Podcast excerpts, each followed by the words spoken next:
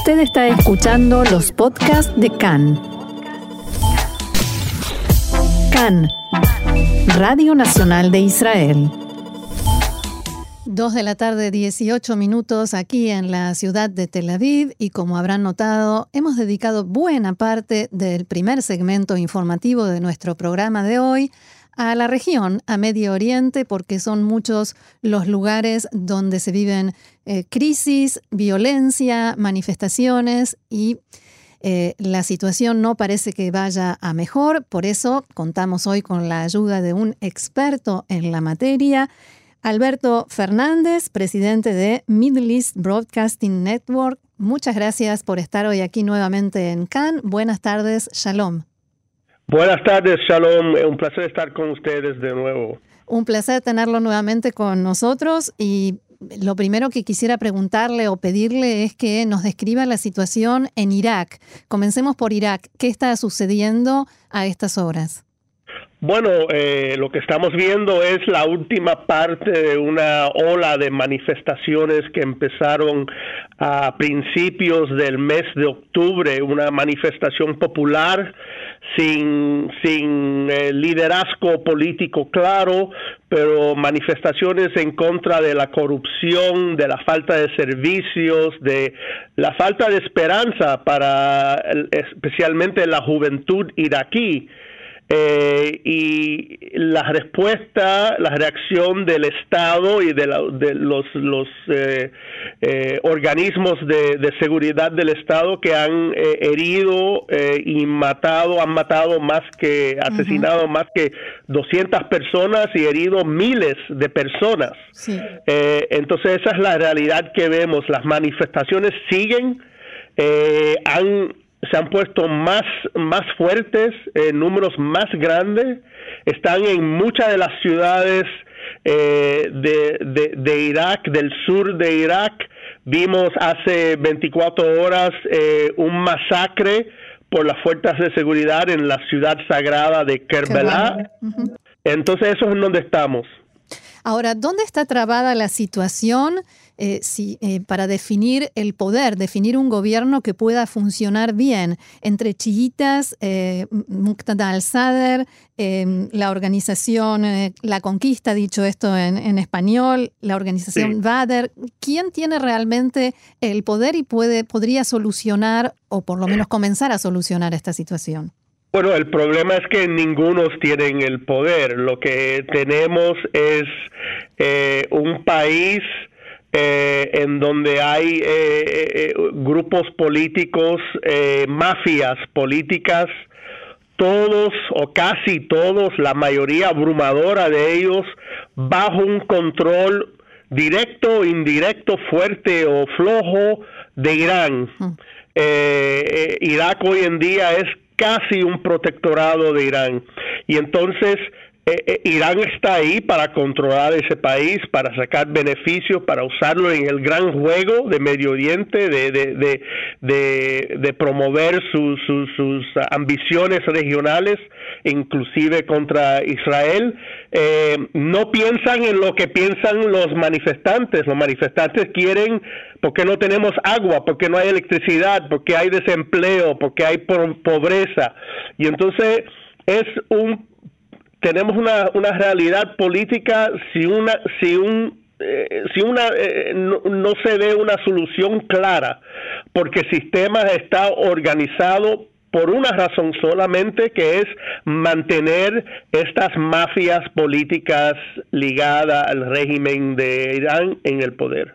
¿Hasta qué punto la población tiene conciencia de eso? Porque sé que hubo algunos eh, manifestantes que reclamaban que Irán salga de suelo iraquí y deje de perjudicarlo, pero ¿hasta dónde llega eso? Es, bastante, o sea, no solamente eso, es cierto, se han, hemos visto esas, esas llamadas directamente, directamente contra Irán, pero más llamativo ha sido que las estas turbas o estas, estos manifestantes eh, han atacado las sedes de estos partidos políticos ligados a Irán.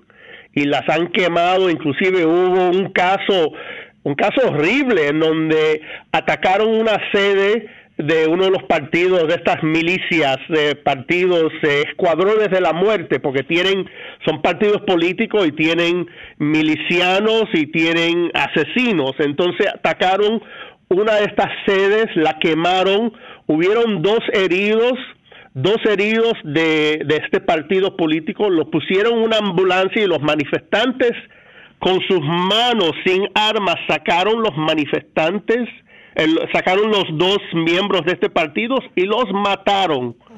Entonces eh, eh, hay una, una rabia contra los que mandan, los que tienen el poder, los que están ligados a Irán. Entonces sí, hay, eh, o sea, hablan contra Irán, pero es contra Irán y contra los títeres y los agentes de Irán en el país que son los que mandan y los que tienen las armas. Ahora, usted mencionaba esto de la violencia de la fuerza policial eh, y de las fuerzas de seguridad, y hay incluso informes que hablan de la policía disparando eh, munición viva a los manifestantes en la cabeza y en el pecho. ¿Qué tan difícil está resultando, sé que es difícil, qué tan difícil está resultando cubrir desde el punto de vista periodístico, usted está a cargo de un importante medio, eh, cubrir estos acontecimientos? Es muy difícil. O sea, en, en cierto sentido, eh, hay una cosa muy buena que es hay eh, la actividad de los eh, activistas y ciudadanos periodistas que están en el, en el terreno. Entonces hay, hay mucho, mucha materia prima pero el problema es asegurar que la, información es, es eh, actual, actualizada, es correcta, que el video de una matanza o el video de un asesinato o de una, manifestación es realmente lo que se dice que es. Eh, y claro, del parte del, régimen hay censura, hay presión, eh, amenazas diariamente, ataques contra la prensa en Irak. Irak es un país con muchos problemas, pero hasta recientemente había cierto espacio para el periodismo independiente. ese espacio está muy amenazado. Mm. Bien, ahora en medio de todo esta, de toda esta situación, se da esta semana la muerte de Abu Bakr al-Baghdadi, el que fuera líder de la organización Estado Islámico, al mismo tiempo que en Siria las fuerzas norteamericanas se retiran y los kurdos dejan de custodiar, como lo hacían, por lo menos en el mismo nivel que lo hacían antes, a los presos combatientes de ISIS que están en, campos de detención. ¿Hacia dónde nos puede conducir eh, todo, toda esta situación junta? Bueno, depende de cuánto tiempo tenemos, ¿verdad? E, el que necesite. Pero yo diría es, bueno, hay una cosa buena y una cosa mala. Eh, lo, lo, bueno es que el interés de Estados Unidos en, en el contraterrorismo, o sea, en luchar contra el, el yihadismo salafista, va a continuar y eso lo vemos en esta campaña, esta victoria que tuvo Estados Unidos en, en, terminando con este, este gran matón que es Abu Bakr al-Baghdadi. Es un gran éxito para las Fuerzas Armadas de Estados Unidos y un, gran éxito para la, la, administración de Estados Unidos. Eso es lo bueno. Lo malo es lo otro que usted mencionó de lo de los kurdos y retirándose de Siria y es que hay yo diría, un cansancio político en Estados Unidos de ambos partidos, o sea, de, los demócratas y de los republicanos, cansados del juego en Medio Oriente. Entonces hay un, un interés en no retirarse completamente, pero eh, crear más espacios, estar menos eh, intrometido o presentes en todos los problemas de la región. Como he hablado anteriormente, eh, en Irak hay problemas de primera categoría que son, no, no, no van a ser fácil eh, fáciles a, resolver. Y entonces Estados Unidos piensa, o muchos en Estados Unidos piensan, que Estados Unidos ha gastado demasiado, demasiado dinero, demasiado sangre, eh, demasiado de sus hijos en, en, un vacío, ¿verdad? Un barril sin fondo que es lo, el Medio Oriente y sus problemas. Entonces eso es lo malo. Quiere decir que aunque hay este interés en luchando contra el terrorismo, eso va a continuar. En lo otro, eh, Estados Unidos no va a tener ese interés que quizás tenía anteriormente de todo lo que ocurre eh, en Medio Oriente de día a día. El problema es que los espacios libres siempre alguien los ocupa y en Medio Oriente ya sabemos quién. Precisamente, o sea, eh, el, el, auge del Estado Islámico tiene muchas, muchas raíces, pero una de esas raíces es la debilidad y la injusticia de la gestión de estos regímenes que existen en, Medio Oriente y eso no va a cambiar. Pero esos espacios libres no podrían ser eh, ocupados, por ejemplo, por el resurgimiento del Estado Islámico. Claro, claro. Eh, o sea, eh, la, la, gran realidad que es la lucha sectaria, o sea, entre los chiitas y los sunitas y, y las ambiciones regionales de Irán, que alimenta una reacción de los sunitas eh, radicales salafistas. Esa realidad básica continúa y quizás uno puede decir se profundiza en, en estos días. Me gustaría preguntarle sobre la situación en el Líbano, que no es mucho, mucho mejor ni mucho más optimista. ¿Se puede decir que la gente en el Líbano está harta de los apellidos de los Hariri, los Frangie, los Jumlat, eh, que se reparten el poder y siempre son ellos los que, y otros, los que se reparten el poder, familias? Sí, bueno, e, es, eso es parte, claro, el, el, o sea, estas familias poderosas y los partidos políticos ligados con ciertas familias y con ciertas sectas eh, religiosas, pero es más grande, es una crisis de, de, gobernabilidad. Eh, de, se piensa y es claro que hay un Estado que no funciona. Eh, una gran parte es, de nuevo, es el control, el control casi, eh, o el monopolio del poder que tiene Irán, que tiene a través de Hezbollah. Es un régimen, ¿verdad?, que eh, diariamente lanza amenazas contra Israel, pero no es capaz de recoger la basura en Beirut. Y entonces el, el, ciudadano o, eh, normal está cansado eh, se siente oprimido por, por eh, eh, falta de servicios, por la pobreza, por todos estos problemas que parece que nunca se resuelven. Y entonces el ciudadano en el Líbano, en Irak y en otras partes oye que oye, oye el discurso religioso, el discurso de los partidos, de los regímenes, de los de, los que mandan, de los poderosos, pero no ven una resolución actual de sus problemas que ven diariamente en sus vidas cotidianas. Así es. Y mm, la, la, situación respecto a Hezbollah que usted mencionaba, eh, porque lo cierto es que no hubo gobierno hasta que se destrabó la situación, eh, o sea, hasta que Hezbollah destrabó la situación y ahora nuevamente no, no habrá gobierno. ¿Cómo está repartido el equilibrio de fuerzas? ¿Hasta dónde se puede llegar a limitar a eh, el poder de Hezbollah en el Líbano? Bueno, el poder de Hezbollah eh, es, y yo pienso, va a continuar siendo eh, en estos próximos eh, días y meses casi total. lamentablemente, lo bueno es que son dueños del Líbano y eso quiere decir que son dueños de estos problemas.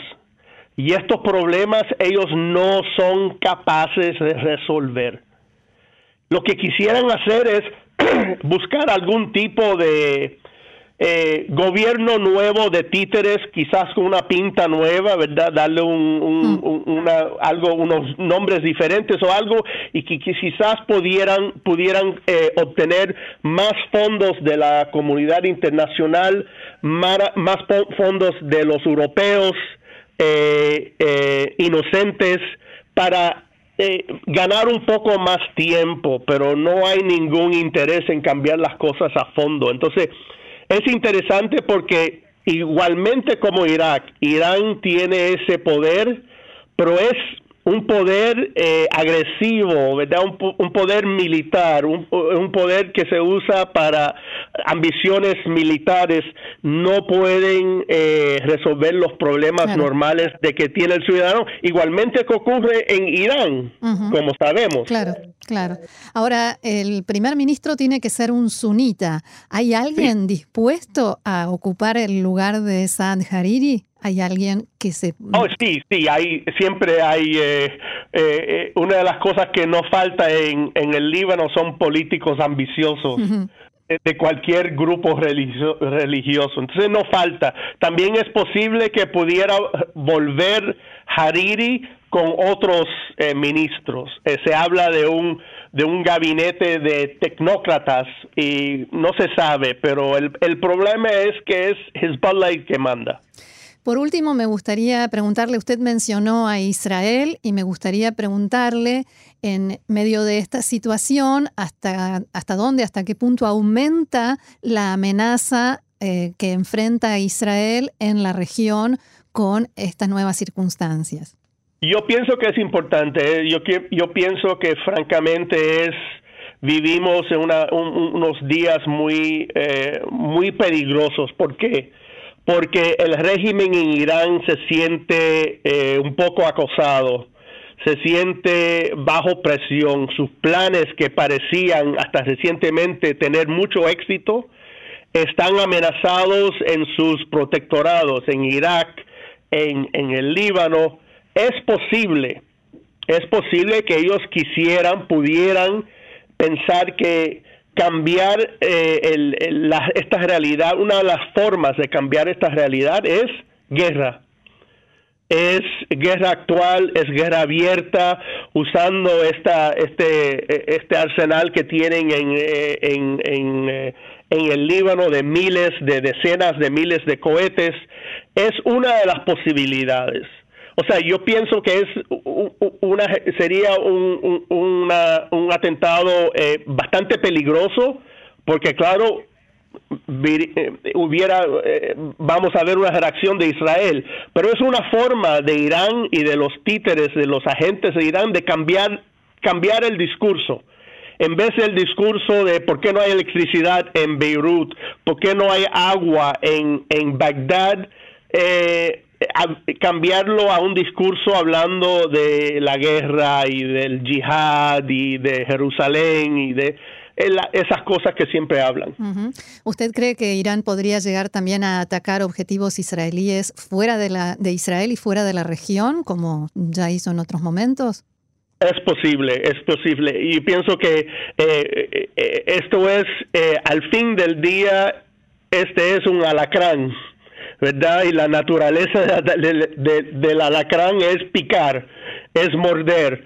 Y entonces eh, ellos pensaban, ¿verdad? Con el acuerdo nuclear que podían con el tiempo eh, ganar. Eh, Trump se va a ir a un día, los demócratas vuelven, las cosas poco a poco van como ellos quieren. Ahora, ahora ven que quizás el tiempo no está con ellos. Muy bien, señor Alberto Fernández, que no es el presidente de la Argentina, por más que ya lo han confundido, ¿no? Así es. Sí, en alguna fotografía por ahí. Presidente de Middle East Broadcasting Network, muchísimas gracias por este aporte, por habernos aclarado todos estos conceptos aquí en CAN, Radio Nacional de Israel, y será hasta la próxima. Shalom. Gracias y shalom.